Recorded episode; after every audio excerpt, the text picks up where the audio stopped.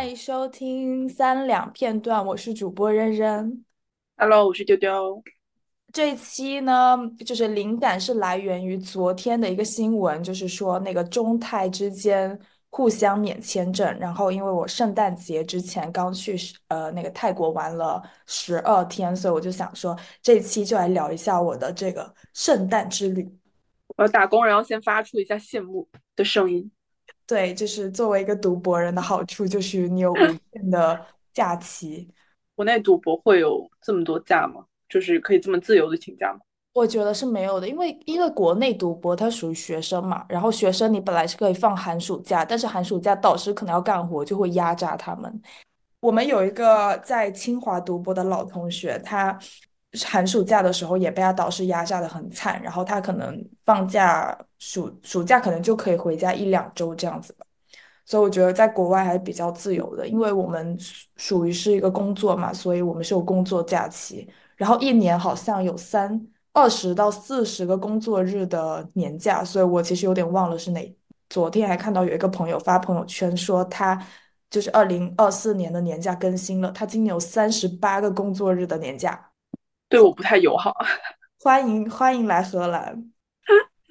好吧，我们直接直接直接切正题吧。好的好的。就是我们一开始在选国家，因为我男朋友非常想来东南亚嘛。他作为一个一个就是呃很少踏出荷兰、欧洲的一个白人，他就非常想来东南亚玩。对，然后我们在选国家的时候，他打开了荷兰大使馆的那个地图，就是荷兰大使馆有一个地图标了说哪些国家是危险的，然后他就说哦这些红色国家我们就不能去，然后最后他就选了说哦可能马来西亚和那个泰国是比较安全的。而且我们之前本来在选要去哪个海岛的时候，我们还选了在呃可能跟缅甸有点交接的那个地方。然后本来那个海岛还不错，但是他就坚决不去，因为他觉得那个地方太危险了。呃，所以危险的理由是什么？就具体我也不知道。但是因为我现在周围有好几个朋友，就听到我说去泰国，他们就说：“哎，泰国不是很危险吗？”就是我们在国内新闻感觉泰国很危险，但其实，在大荷兰大使馆那个标记里，泰国属于安全的。所以就是你之前说他不愿意去埃及旅游，也是因为荷兰大使馆标的。对，荷兰大使馆首先把埃及标的很危险，然后他还有很多朋友，就是去过埃及之后都觉得埃及不安全。好吧。对，然后我们一开始就是因为机票。去吉隆坡非常的便宜，所以我们就去吉隆坡待了两天。然后我对吉隆坡这个地方呢是有一个非常深的、非常深的感情，因为吉隆坡呃，马来西亚有一个那个马航，它是东南亚特别有名的一个联航。然后我在可能二零一八年前后，那个时候就经常一个人跑出去穷游嘛。然后我当时订的都是马航，然后很多时候就会在吉隆坡这个地方转机。我想，我可能二零一八年那一年去吉隆坡，可能去了不下十次了。哦，对，就是因为我当时一直在那里转机，然后当时有一个签证是五天的免签，就是如果你从，比如说你去从 A 国去到 B 国，然后你在吉隆坡转机，这样你就可以在吉隆坡获得五天的免签。那五天的时间就是在吉隆在在来马来西亚玩，所以我就利用这个。在马在吉隆坡玩了好几次，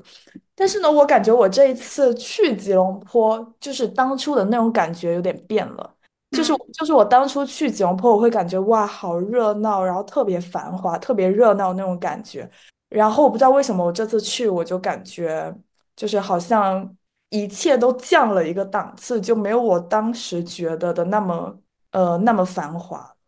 是人变少了吗？还是什么？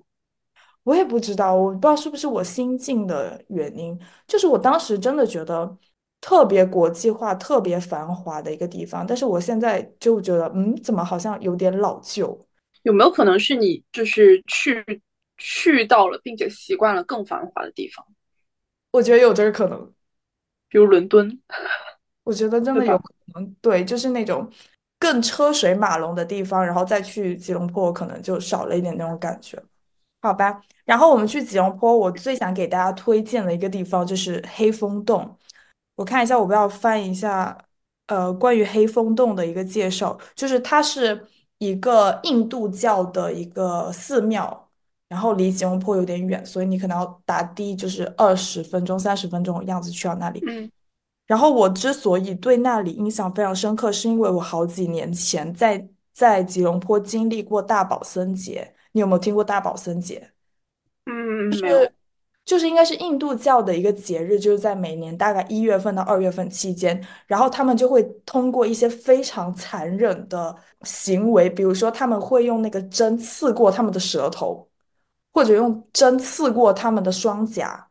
或者会在身体上背那种就是铁质的那种很重的金属，然后以这种对自己身体的折磨来表示他们对他们信仰的忠诚。然后你可以看到他们全身就是闭着眼睛啊，然后就就很累啊，但是他们还是就背着那个东西，然后因为那个那个大宝寺啊，不是那个黑风洞有一个长长的那个楼梯，他们就从下面走到上面，就可能对他们来说是一种朝圣的那个。所以，所以他们是相信说，通过这种方式可以表达他们对他们心中那个宗教或者说神明的一种信仰，然后以此获得救赎吗？还是什么？我觉得是。可是，可是神明的存在，我我我不知道，可能因为我就是一个没有宗教信仰的人，然后我一直会觉得说，这种提倡也不是提倡吧，反正他就是说，你要通过受苦才可以得到什么灵魂的洗涤，然后心灵的救赎的神明，我都觉得有点像 PUA，我觉得有点变态。说实话，就就是如果这个这个神明他真的是来拯救你的话。他何必又设置另一些苦难来证明你是值得被拯救的呢？对呀，难道我自己本身受的苦难还不够多吗？好现实啊！我我们就我们这就是没有宗教的人，就很难理解这种行为啊。是的，对，反正我就非常的推荐大家，可能在每年。应该是一月份、二月份，每年可能时间有点不一样。就那个时间点，可以去吉隆坡，然后去黑风洞见证一下他们就是怎么过这个大宝森节。它它这个东西是就是个节，或者说这个地方是，比如像我们这种没有宗教信仰的人，也可以随便去看吗？我们可以随便去看。然后因为因为他们那个教徒就是全世界各地都有嘛，然后有一些地方他们现在。可能不过这个节，或者说过这个节没有采取这么极端的方式，但是在吉隆坡这个地方，他们还是会这样去过，所以我觉得很值得去观赏一下。嗯，OK，这就是我在吉隆坡两天，就是想跟大家分享的。然后呢，两天之后呢，我们就去了泰国。去泰国第一站是甲米，就是在它南边有一个。呃，应该是省吧，就是叫贾米，然后我们就住在那个呃，有一个非常有名叫奥南海滩那附近。对，然后我当时去的第一天，我就发生了两件事情，就是跟当地人起了冲突，然后让我那天的心情特别不愉快。首先，第一个事情就是买电话卡，就我去之前，我在小红书做攻略，说他们当地有一种电话卡，就可能七天只要七八块钱人民币，然后同时呢。对，很便宜，然后同时又有一个给旅旅客的电话卡，可能七天七十块钱，但是但是作为旅客你是可以去买当地那个卡的。然后我去到一个便利店，我就我就明明看到他们在那个在那个货架上有那个卡嘛，我就拍了照，我就给他看，说我要我要这个当地的这个卡。然后那个女生就犹豫，就就只给我拿了旅客的那个卡，然后我就说我要当地的那个卡，然后他就。表情就很奇怪，就跟他旁边的那个人说了，用泰语说了一些什么，然后旁边的那个人就跟我说，这个当地的卡是只给当地人的，然后我就说不是啊，我说我在网上也看到有就是旅客去买这个卡，然后他们就坚决的不给我，然后就我就非常不开心的走了，然后去了下一个店，他们直接就告诉我没有这个当地的卡。然后我去了第三个店，那个人就拿给我了，就是给我当地的卡了，所以我是买了，就是最后还是那买了，但是这个过程就让我觉得非常不开心。然后我男朋友是一个特别挑剔的人，这个具体我先不在这里细讲了，反正他是一个特别挑剔的人，但是在这个事情上我特别生气，但他却没有特别生气，他就说，因为反正那个旅客的卡也不是很贵，他说那你就当做给当地交旅游税这样子。可是这个事情呢，就让我让我心里很难受吧。然后那天晚上发生了一个事情，就是因为你去到东南亚这种地方去街边买东西，你都是会跟对方议价嘛。就比如，说他说什么三百呃四百块钱，你就跟他就说哦两百，然后就砍价。呃，然后我就去了一个店，就就看了好多个店，然后终于看到有一个店的那个裙子，我还挺想要的。然后我就跟他砍价，然后砍了一次，他就不乐意了，就是态度就特别拽，然后就把裙子就抢过去，说你就不要买了，就这样子。然后我当时就为什么？就是他觉得我砍的价太夸张，但其实大家都是对半先砍的呀，然后他就不想卖给我。当然了，对啊，然后但是我想你态度也不用这么这么差吧。然后我就去下一个店，我就没有砍的那么夸张，比如说他说三百，我说两百五，然后那个那个女生就呃有点不开心，但还是点了点头，然后就给我了。嗯就是我嗯我当时在第二场砍价成功之后，我有一种呃胜利的感觉。对，就是就是有一种砍价胜利的感觉，但是我后来反思了一下，我觉得好像有点不应该。就是，嗯，其实这个钱对我来说不算什么，然后我出去玩嘛，我就是想要开心一点，但是我却因为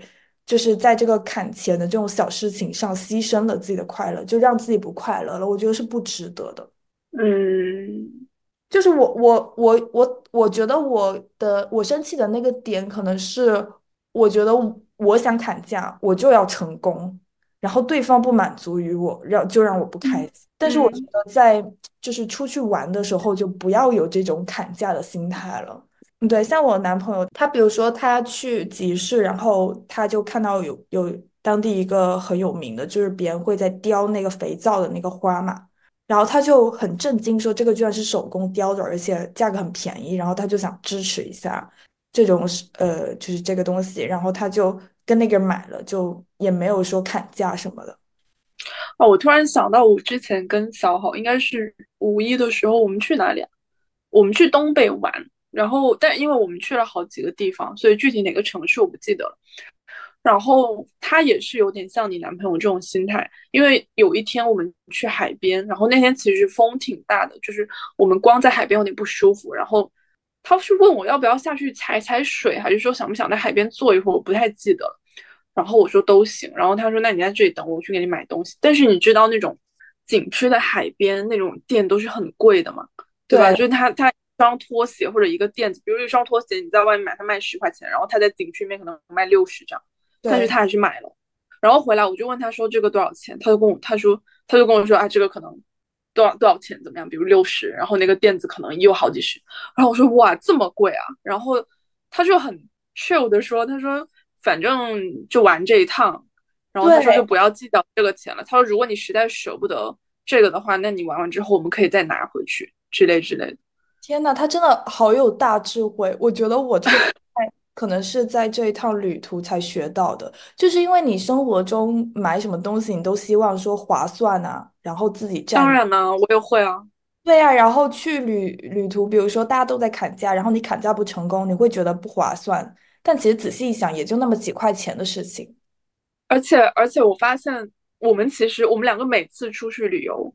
很容易就是说本身其实没有一个说很细致的预算，但是你心里可能大概会有一个概念，就是说你出去这趟你可能大概花多少钱。然后我们 常常回来，就比如说我看账单，或者说在旅行快要结束的时候，我看账单，然后我就发现花了好多好多钱。我就啊，跟他说，哇，这几天吃饭什么打车，真的花了很多钱。因为有时候你吃饭什么的，我们就两个人嘛，但是你可能你去到一些城市，你又想要多吃一点不一样的东西，然后你就常常会点多，哦，然后吃不完，他会说打包，他可以回酒店吃夜宵。但是其实就算拿回酒店吃夜宵，也吃不完，因为有有的菜分量真的还挺大。然后我就会跟他说，感觉好好浪费钱。但这种时候他通常都会说，他说反正都出来玩啊，你你吃的开心那就好了，就是就是难得出来玩一次，你就不要去不要因为这些去弄得你自己不开心。但其实其实下下一次我还是会心疼。我也是，我也是，对。然后呢，我们在泰国，就是那天晚上我想开了之后，我就心情好了，因为那个时候是旅途第三天，我也不想影响我的心情。然后我们第三天就去跳岛游，呃，就是去甲米啊，然后去这种海边有一个很有名的活动，就是跳岛游，说呃，你你坐船，然后你去周边很多小岛玩，然后可能有不同的路线，但其实那些岛都差不多。对，所以我们就去去了一下，去了四个岛，然后还去嗯，浮潜啊，这个是我我觉得还挺推荐给大家的。然后也不用说提前在什么淘宝买了，就是你去到当地，然后就有很多的那种嗯小窗口，就是就是那种小旅行社，然后你就走过去就跟他们聊一聊，然后他们给你报价。就这里你也可以稍微砍一点价，但是我觉得他们给的价格都还挺挺不错的，嗯。你们你们去泰国这一趟花了多少钱啊？我们我们一共去了十六天，就是从欧洲飞过去的机票就还挺贵的，已经一个人是七七百多欧，六千六千人民币。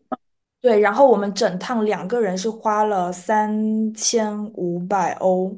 多少？对，价三千五百欧，如果刨去机票的话，两千，对，两千，对吧？两千，然后两千，比如汇率九，差不多现在不不，七点五，七点五，一万四，对，一万。这是一万四玩十六天呢。而且你们酒店多少钱啊？我们酒店住的还挺好的，就有还有一些五星级、四星级，但是都不是很贵吧，就是一个那晚。其实很划算啊，一万四玩十六天呢。对呀，所以现在免签了，我就非常推荐大家去泰国玩。啊，我真的觉得蛮可惜的。我去泰国就只去过舅舅家，然后只去过曼谷。哦因哦，为就是你有亲戚在那边，然后他们家在曼谷是住在那个呃市郊，因为他自己盖了一个小别墅，我们去就直接住他家，然后出去也都是就我妹妹他们带着玩什么的，然后他们有车嘛，就相当于说你你没有自己那种活动什么的，但是现在想起来觉得还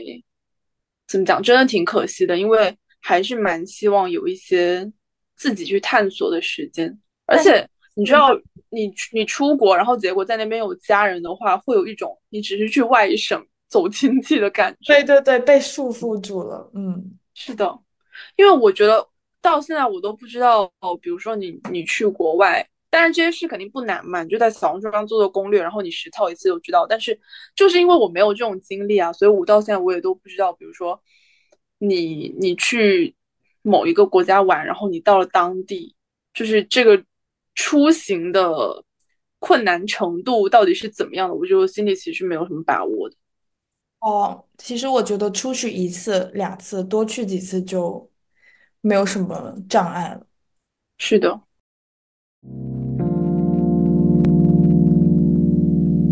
，OK，然后接下来我们就去甲米旁边的一个岛，叫兰塔岛。那个岛是嗯我男朋友选的，就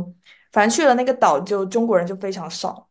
就是基本上都是外国人、西方人。然后那个岛也没有什么人。其实很多人去那个岛，他就会租一辆摩托车，然后他就可以环岛游。但是因为我反正我也不会开，然后我男朋友也不敢开，所以我们去那个岛待了两天，我们就嗯。一直就是在那个 resort，我们在一个度假村那里，然后那两天就就非常休闲了，就可能在旁边找个饭店吃啊，然后其他时间就是在酒店待着。我就非常给他大家推荐度假的时候去这种度假村。我们的就是每天的日常就在那里待两天的日常，就是早上就起来吃自助餐，然后就吃一两个小时，吃完之后就去泳池游泳。我们去的那个酒店，它有三个泳池，然后有一个泳池就基本就没有人，所以就我们两个人在那游泳。游完泳之后，你就可以坐在那个沙滩椅上面，然后因为它有亭子嘛，所以也不会晒到太阳，然后就坐在沙滩椅上。而且我那几天在看那个上野千鹤子的书，所以我就感觉到了身体和心灵的双重满足。好爽。对，真的太快乐了！我就以前好像都没有怎么体验过这种快乐，就这种，呃，去海边游完泳，然后在沙滩椅上看书，好像好像没有什么经历，没有经历过这种吧。嗯你说到这个，我突然想到上一千个字，就我们最近都在看那本书嘛，那本《一个人的午后时光》，然后它里面讲到，就是说，他说他在爱尔兰北部的一个乡镇海边别墅，是呃看到他最难忘的落日。然后他说他在那那栋别墅里面是集中精力在做翻译，然后他在每一天的工作之后，他会在那个就是那个日光将落未落的那个傍晚，他会出门散步。然后他那个别墅应该是在那种海岸边，然后他说他在那个海岸的石壁上就是吹风，然后看海鸟什么的，就是他说他就站在原地目不转睛的看着那个落日坠入大西洋，然后等到落日的最后一丝余晖在海平线消失的时候，他会在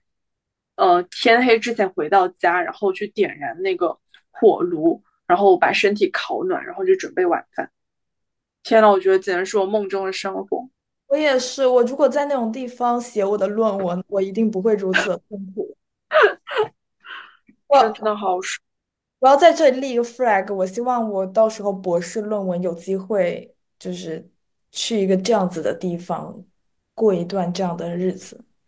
嗯，是我的。是的，真的很。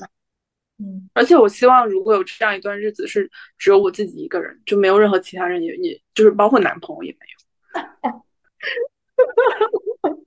没关系，反正他目前都还没有听我们的播客。对，就希望是一个人以及呃态度很好的各种客服服务人员。服务人，笑死！啊，我真的会被泰国的服务业感动死，太好了。你们你们之后还有去哪吗？OK，我我我接着讲，我们去那个岛完完了之后，我们就去清迈。我应该是高一的时候去的清迈，所以就是好多年前。然后我当时去清迈就赶上他那个周末集市，因为它清迈是一个古城，那个古城就是一个正方形，然后就是有城内和城外这样子。我我印象中他那个周末集市就是沿着那个古城的边跟里面就是都开。然后我当时高一嘛，我当时还小，然后看到这种呃就非常的非常的兴奋。然后我印象中我就从下午。四五点一直走到晚上十点还没有逛完，所以就是说它这个集市的规模是如此之大。然后我好多年我再去清迈，然后我搜了一下小红书，大家也都是推荐说去什么，就是去这些集市逛啊什么的。对，但是很多集市它都是开在周末了，然后我们去的那天刚好就是周一周二周三，所以我们就没有去很多很多集市。对。然后在清迈还有一个印象非常深刻的就是我去逛寺庙，我那天也给你发信息了，超生气那天。对，超生气的那天就是我去了第一个寺庙，我就看到他那个门口有一个牌子，有英文、有中文，然后还有泰语，意思就是说里面有神明，然后神明是会被被精血所就是打破他的那个什么，好脆弱的神明，对，好脆弱的神明，就是反正。所以，女人作为一个会来月经的人，就不许进入那个寺庙。嗯，我当时真的好生气。然后我去到另一个需要付费的寺庙，它也是这样子的。然后我就在门口，我就看着。然后我男朋友就进去，进去出来之后，他就跟我说有个女的也进去了。然后我当时就稍微震惊了一下，我就心想我也要闯进去。我到了那个门口，然后门口有另外一个女生，她也想进去，但是当时有一个凶神恶煞的那个保安人员就把她赶出来了，那个人就站在那里，所以我最后也没有去。这个事情真的让我非常的生气，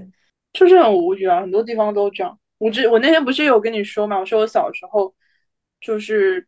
正月，然后我们去拜佛的时候，他们有说，因为我那时候也才。才多大？初中，然后那时候正好来月经，他们就跟我说：“你来月经，所以你不能跪下，你会亵渎这个佛。”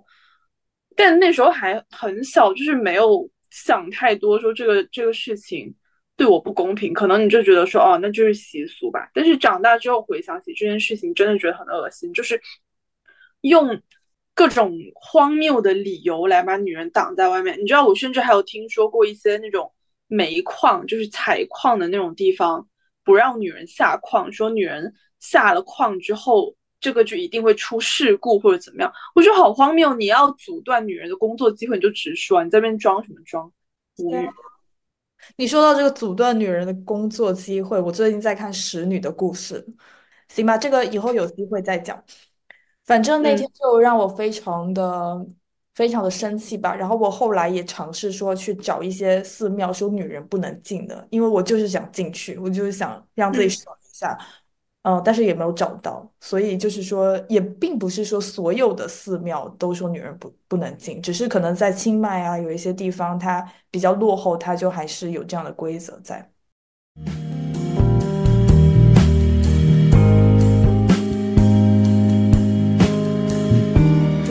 后在清迈，我们还有一个体验，就是去参加了一个 cooking 的一个课程，然后就去报了一个四五个小时的一日团，去学做菜，去学做泰餐。我我觉得也挺推荐大家去的，因为他会带你去当地的集市，然后就跟你介绍说，哦，他们有什么酱料，有什么酱料。我就，嗯，因为我一直觉得泰国的吃的可能就就那些吧，就我也我也没有想到他们居然会有那么多的酱料。然后当我感觉像东南亚这种地方，香料应该都挺多的。对对，它不仅香料还有酱料，就比如说我们，呃，就是作为一个中国人来到海外，你需要去买的酱料就可能什么老抽、生抽、蚝油跟醋嗯啊、酱油啊这嗯些就是必买的酱料。然后泰嗯国他们也有很多他们自己的酱料，嗯，对，然后还有他们的类似老干妈之类的，嗯，我就觉得还，老干妈。对，我觉得还挺有意思的，对。OK，然后我们去清迈之后呢，我们又去了清迈呃北边的一个小城市，大概坐大巴三个小时，叫做清莱。然后去清莱就是主要就是为了它的那个寺庙而去，因为那个城市就是有三个非常有名的寺庙，一个是白庙、黑庙和蓝庙。然后那个白庙就是我在这里没有办法用语言形容，反正它那个庙就是是一个当地的艺术家所建造的，然后那个庙的上面就有一些玻璃片还是什么的，所以我们当时下午去，然后在那个阳光下，整个庙就是真的闪闪发光。嗯第二个去的是一个黑庙，黑庙也是一个当地的艺术家，然后在那个庙特别有意思，就是，嗯，它有很多男性生殖器之类的艺术。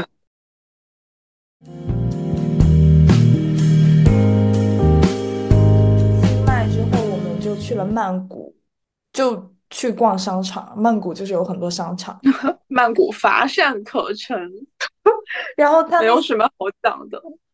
然后因为我我在国外就荷兰这边没有商场了，基本没有商场，所以我去到那边还挺开心的。然后我男朋友作为一个没有怎么见过大商场的人，他也挺兴奋的。所以就是我们那几天逛商场还逛的挺开心的。然后他就在网上搜说曼谷的这几个商场是什么，就是全世界前几名的那种，就是什么每一平方米呃售卖售卖就是货物最哦，贵的商场之类的排名了。所以他对他对东南亚印象怎么样？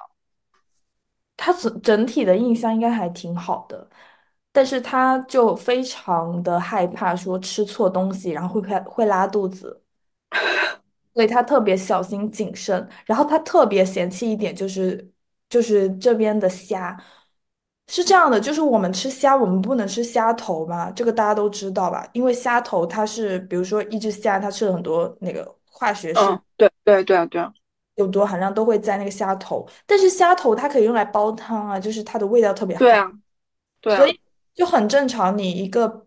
什么面啊什么的，你都会把虾头放进去，然后你不要吃就可以了。然后他就觉得这个特别恶心，他觉得虾头特别恶心，然后他去每个店就点跟虾有关，他都要跟他说哦，把那个 头拆掉，说什么 head off no head，对，很无语。然后他还好搞笑。另一个比较比较担心的就是说会被虫子咬。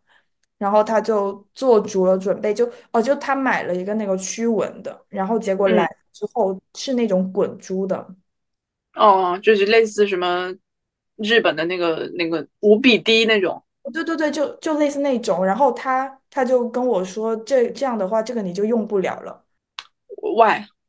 就哎呀，我男朋友就是这样的人啊，反正他就他就说这个既然是滚珠这个东西，就只有他的皮肤能用，这样我就用不了。然后我们有一哦，天吃饭呢，就我真的被蚊子咬死了，然后他可能也有点心疼，可是他那个又不能给我用，你知道他怎么办吗？他就把嗯，这个擦在他手上疯狂的擦，然后把他的手臂往我手臂疯狂的蹭。就是当地当地没有 其他的指纹产品嘛，就是驱蚊 产品。因为我我们我作为一个就是潮汕人嘛，作为一个南方人，我从小到大就是会被蚊子咬咬大的，所以我就被咬就被咬了，我就不懒得去用这些产品，所以那天嗯，好吧，对他就比较在乎。我感觉他有一就是给我的印象有点像那种，就是就是从小在这种高纬度地区生活的人，然后而且又是我不知道白人，然后突然来到了这种低纬度，然后可能又就是没有没有像荷兰啊、伦敦那么发达的地方，对，可能觉得挺新鲜的吧。对，然后整个人就有一种可能有一种局促感。对啊，我那个逛商场我还没有讲完，他就非常的兴奋。然后因为曼谷有特别多的日本人，所以我们在曼谷也吃了很多的日餐。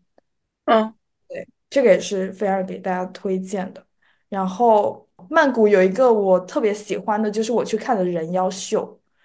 嗯，是这样的，我印象中的人妖秀就是那种特别低俗的，就是可能你给他钱，然后你就可以摸他胸啊，怎么样怎么样。但是我当时在曼谷，呃，就找到了有三个比较有名的人妖秀，然后他们说南边的那个男人妖秀是最呃国际化的，然后是最高的，就是他们会在上面唱唱歌，但但是就是音乐是放的，就他们不是唱出来，就是不开麦。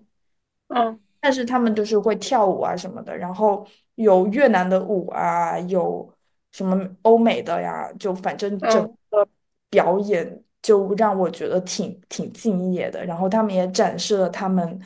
优美的，美好的肉体。对对对，他们展示了他们美好的肉体。然后到最后致谢的时候，他们有亮了一个横幅出来，我看一下它上面写什么，我。哦，他就说他们那个剧场是 Where people love people。哇，然后我在看那个秀的时候，我就有一种男女性别被抹掉的那种那种感觉，你知道吗？就因为嗯我最近一直在看女性视角的书，然后导致我看很多事情我很难摆脱这个女性视角。然后我当时在看这个人妖秀的时候，我就觉得极度的舒适。包括它里面嗯也有一些男性的演员，就是有一个秀，他们可能就会穿 bra，就是那些男嗯性的演员穿 bra，然后上去就抖来抖去，嗯，觉得还还挺好玩的。这种秀一般多少钱？呃，不贵啊，我们当时好像一个一个秀应该就是一百多块钱人民币。这么便宜啊？对，好爽！是的。再去一次。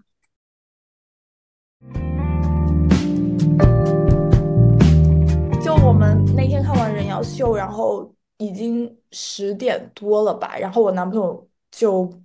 想去看一下红灯区，我们就去了，然后我们就对去对呀，荷兰不是有红灯区吗？对对，荷 荷兰的是这样的，荷兰的红灯区是合法的，然后我们也嗯。去过，它就是呃在河边运河边，然后有几条巷子，它就嗯。边都有那种房间，然后有一个玻璃窗，嗯然后那些人就会穿着比较裸露，然后在那里就是招呼客人，然后如果你想去的话，你就可以敲那个门，他就可以打开。然后如果嗯谈妥之后，他就可以进去，就后面也可能有个床吧，就之类的。然嗯后我们当时去清迈，有一天晚上也是偶，就是偶遇红灯区，就感觉进入那个区就觉得怪怪的，因为门口就会坐着很多就是小姐嘛，她们就穿的非嗯常的暴露，坐在门口。然后我们嗯，去曼谷的时候，就下了那个的的士，就有人就问我们说你要不要看乒乓秀？你什么知道乒乓球？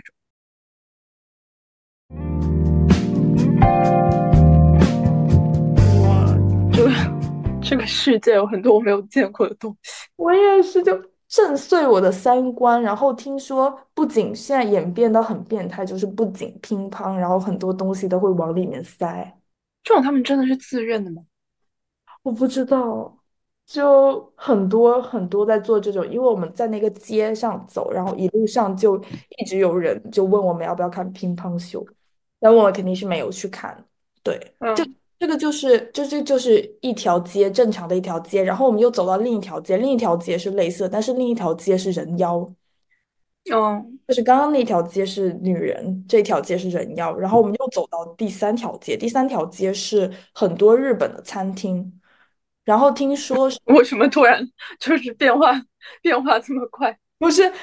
就是第三条街是挨着的。然后我我们后来搜了一下，就是说，因为曼谷很多有钱的日本人去，然后他们为了满足这些有钱日本人，就发展了一个产业，就是那边有很多一条龙。对一条龙，就是高端服务，就是 就是就是那些有钱日本人去餐日本餐厅吃完之后，他们就去可以去隔壁享受高端的这种色情服务。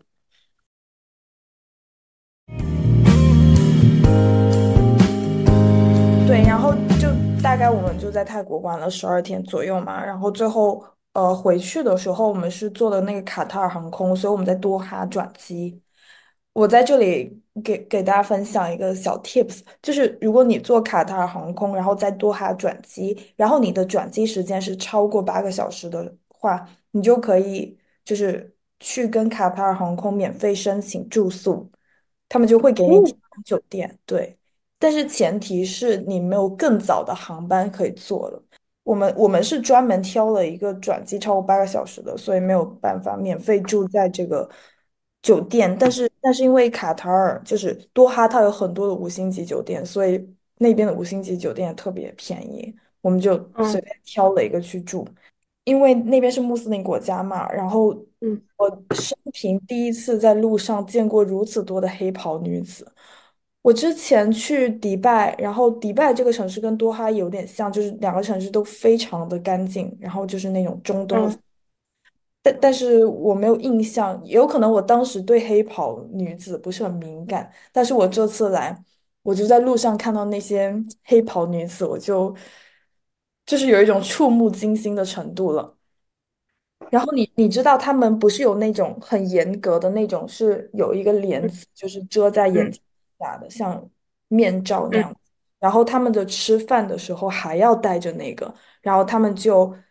吃饭的时候是把那个面罩就掀起来，然后把那个食物就是递到面罩下面去吃。嗯，天呐，真的太很恐怖，很恐怖。我觉得那个就是身为身为女性的一种，你不需要用语言去表达的共情。对，我就觉得有点现实的荒诞。你就想我们现在你说到什么古代裹小脚什么的，说是古代，其实也没有很古啦。因为如果现在有一些老人他年纪足够大的话，你还是可以看到他去裹小脚。就可能我们本身对这个事情，小时候你可能只会觉得他是裹小脚三个字，你不会去想背后的意义。但是你想，你有见过那种裹小脚的图片吗？有，很恶心。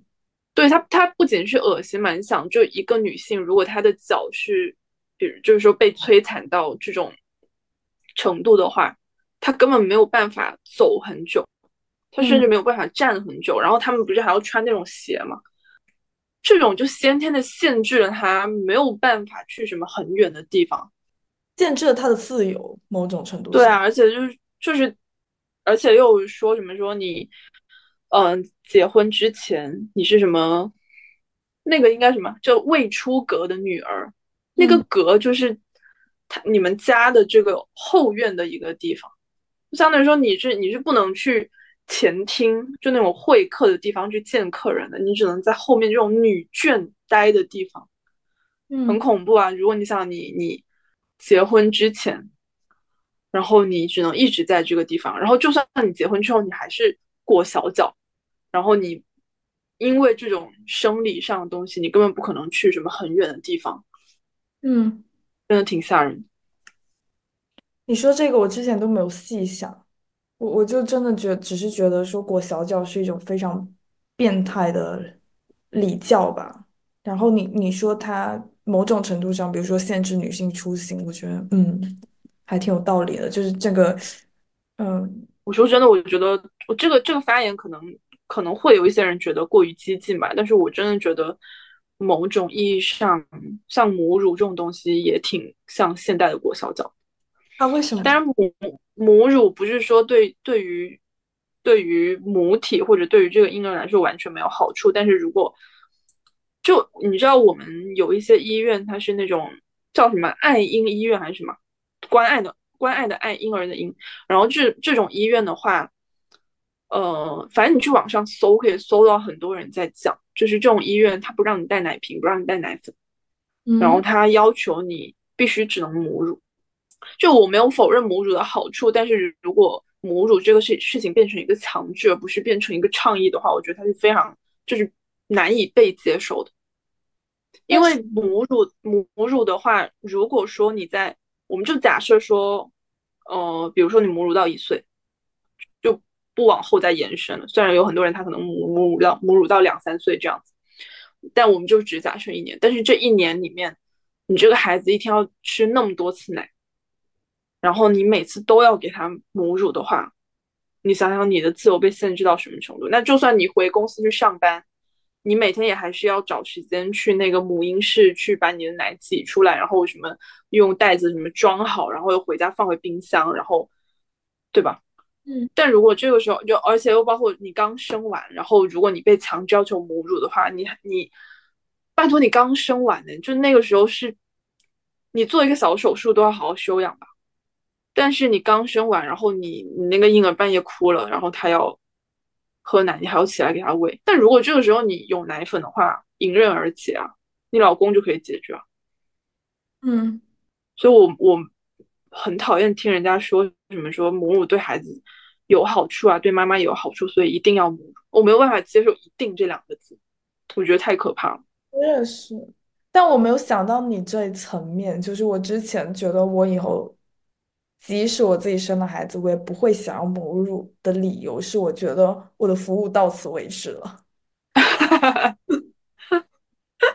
我够了，我已经做够多牺牲。但是你说的就是很很有道理。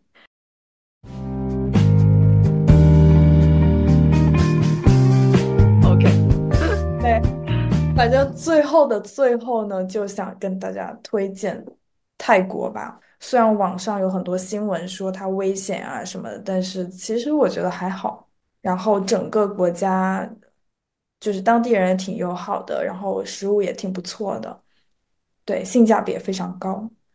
希望大家都有假期 可以出去玩。希望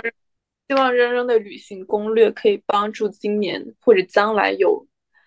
嗯到泰国出游游玩的朋友们。对好的那这一期我们就录到这里啦拜拜。拜拜。